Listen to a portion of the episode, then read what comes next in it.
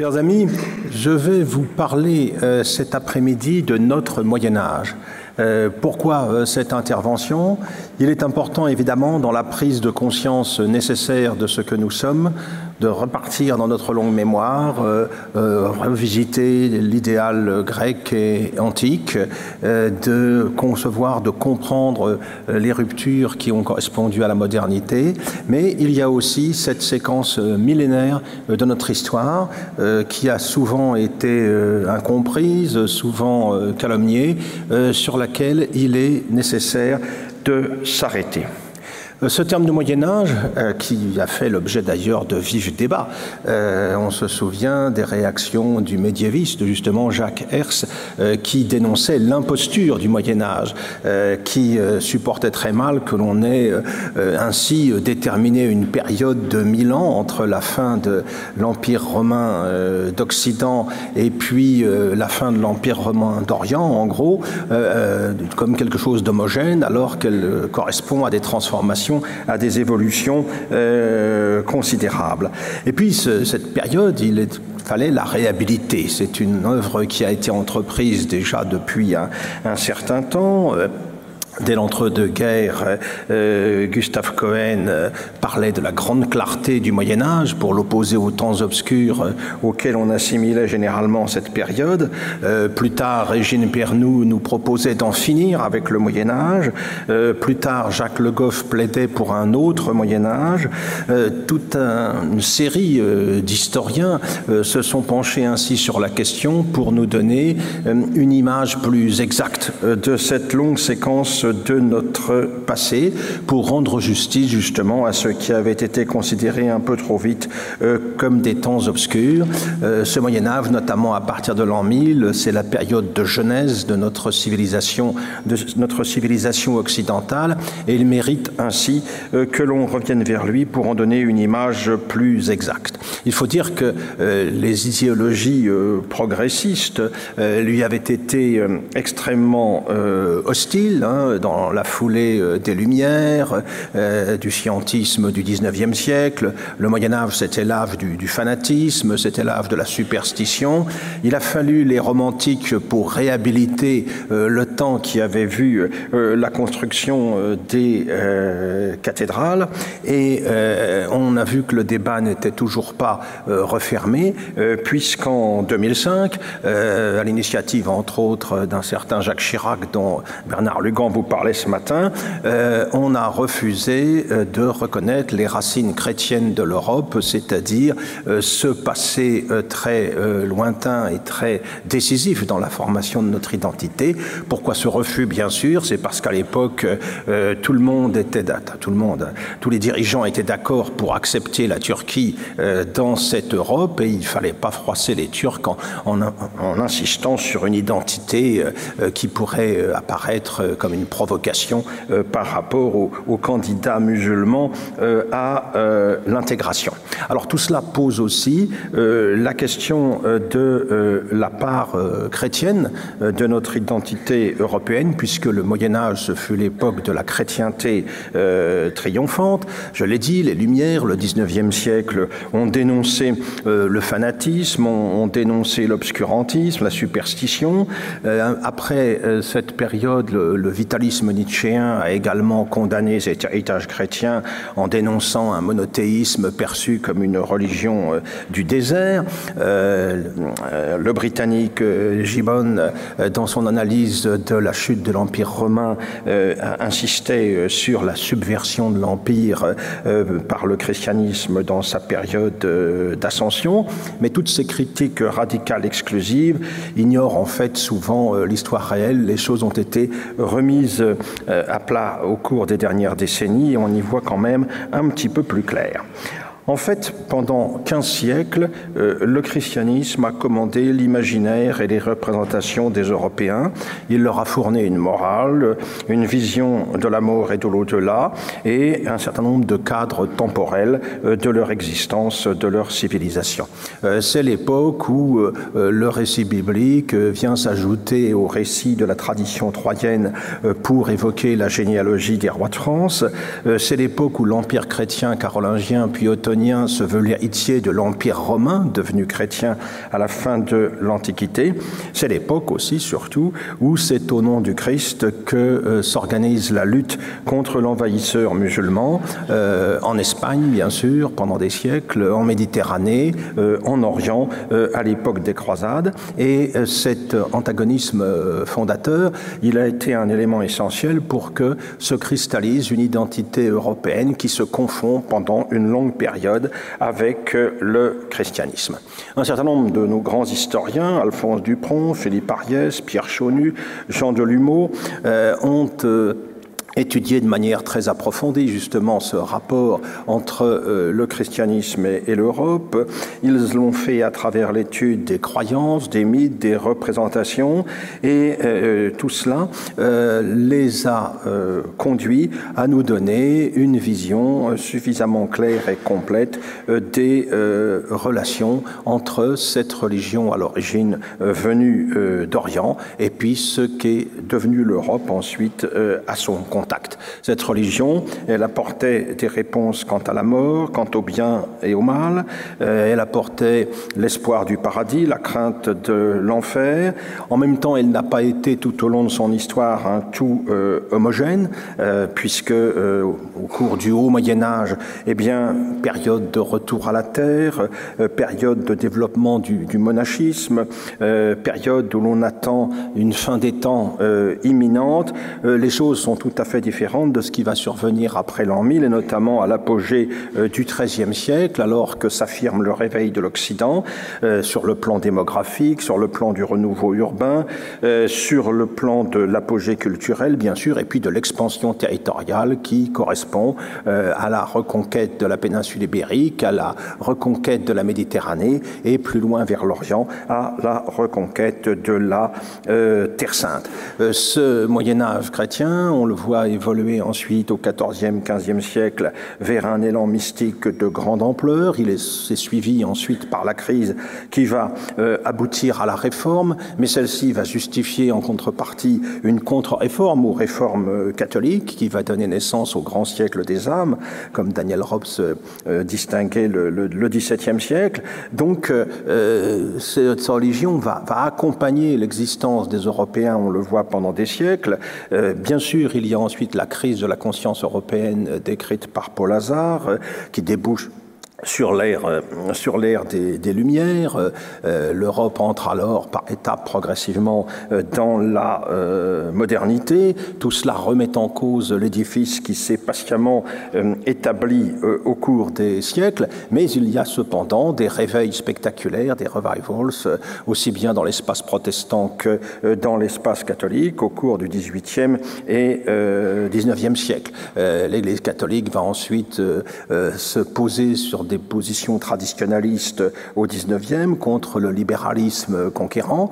Et puis finalement, au XXe siècle, avec le Concile Vatican II, euh, elle va passer avec la modernité euh, un pacte à beaucoup d'égards euh, mortel, hein, puisque ça va la conduire à ce que Chesterton appelait les idées chrétiennes devenues folles. Hein. On le sait aujourd'hui à travers les postures qui peuvent être celles du pape romain. Hein. Je vous renvoie à ce propos à de Laurent Dandrieux euh, euh, concernant ses errements pontificaux euh, relatifs à l'immigration.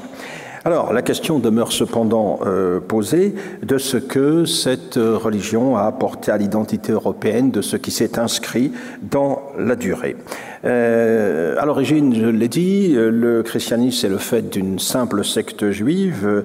Euh, Jésus meurt sur la croix en tant que fils de Dieu, en tant que Messie annoncé par les Écritures, mais nous sommes là dans un espace oriental restreint et au départ c'est essentiellement dans les communautés juives de la diaspora que son message est entendu. Il faut la révolution qu'apporte Saint Paul qui va s'adresser désormais aux gentils, à tous les peuples. Hein, et c'est ainsi que va s'affirmer la vocation à l'universalité de la nouvelle religion. Alors celle-ci, bien sûr, hérite de la tradition biblique, mais elle hérite aussi beaucoup de la philosophie grecque qui avait inspiré tout l'Orient durant l'époque hellénistique et romaine. Et on va voir se mêler en quelque sorte tout un héritage de la pensée grecque avec le message évangélique pour assurer la victoire de la nouvelle religion à un moment où les religions orientales en général rencontraient à Rome un très vif succès. Il y a donc au départ une synthèse entre la foi chrétienne et la culture classique indiscutable qui se confirme au fil du temps avec Clément d'Alexandrie, avec Origène, avec Saint Augustin, en Orient avec Grégoire de Nice et Grégoire de Nazianze. Les persécutions et les martyrs euh, qu'elles entraînent vont contribuer à renforcer en fait la nouvelle religion. Et euh, dans les élites urbaines euh, de l'Empire romain finissant qui avaient rompu avec la tradition religieuse ancienne et qui avaient été préparés où le terrain avait été préparé par le stoïcisme, eh bien le christianisme va finir par s'imposer, ce qui va déboucher au IVe siècle, on le sait, avec l'édit de Milan, la conversion de Constantin et à la fin l'instauration du christianisme comme religion d'État euh, à l'époque de euh, Théodose, avec des souverains désormais euh, ralliés à la foi nouvelle. L'Empire devient donc chrétien à ce moment. Les périphéries de l'Empire, les périphéries barbares, vont être progressivement converties par l'action des missionnaires, euh, Boniface en, en Germanie, euh, les, les, Augustins euh, en Angleterre, parfois par le recours à la force. C'est l'épisode de Verden où Charlemagne fait exécuter les Saxons refusant le, le baptême.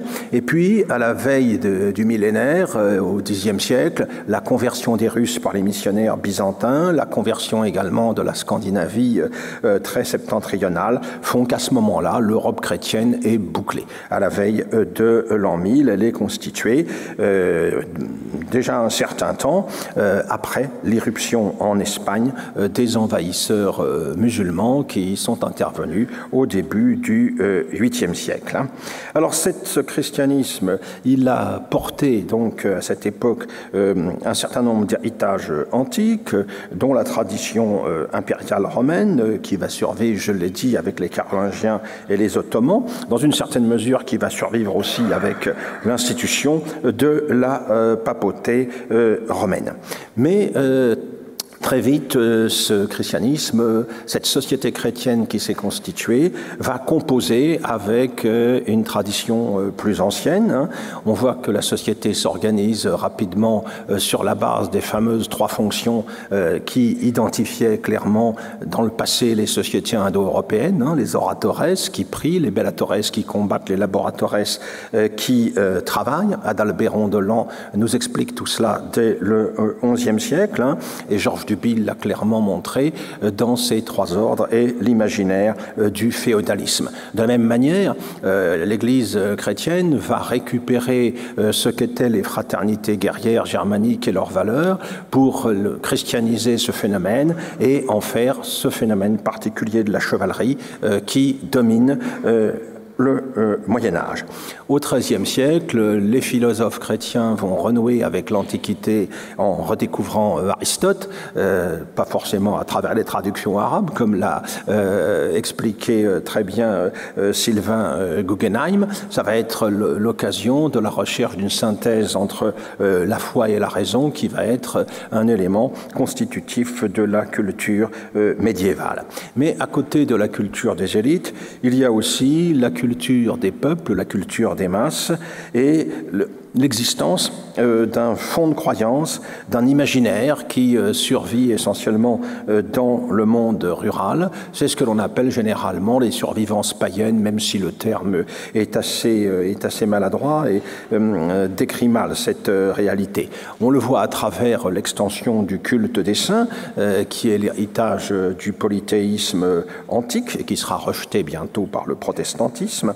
On le voit à travers le culte d'un certain nombre justement de saints, les anciens héros soroctones de l'Antiquité, Hercule ou Siegfried, deviennent Saint Michel ou Saint Georges, ou alors d'autres saints incarnent un projet de, de, civilisation, de reconquête bien particulier. C'est le cas du Santiago Matamoros, du Saint Jacques tueur de mort d'Espagne. De la même manière, le calendrier des fêtes récupère aussi une grande partie euh, du passé européen le plus lointain. On le sait, euh, Noël vient s'installer euh, à l'époque du solstice d'hiver, la fête de la Saint-Jean à celle du solstice d'été, et la fête des morts correspondant à la Toussaint récupère en quelque sorte toute la sacralité qui était celle de la fête celtique de Samoën. De la même manière, le culte marial qui connaît un brillant essor après l'an 1000 euh, constitue lui aussi, signifie lui aussi un retour au sacré euh, traditionnel. Pour ne rien dire des cultes topiques, des cultes des lieux, des grottes, euh, des arbres, des sources, qui là aussi vient d'un héritage plus lointain. il en va de même pour les saints guérisseurs, bien entendu. Que dire également des pèlerinages qui vont connaître un essor spectaculaire à la veille de, de l'an 1000, le cas le plus connu évidemment étant celui de, Compostelle.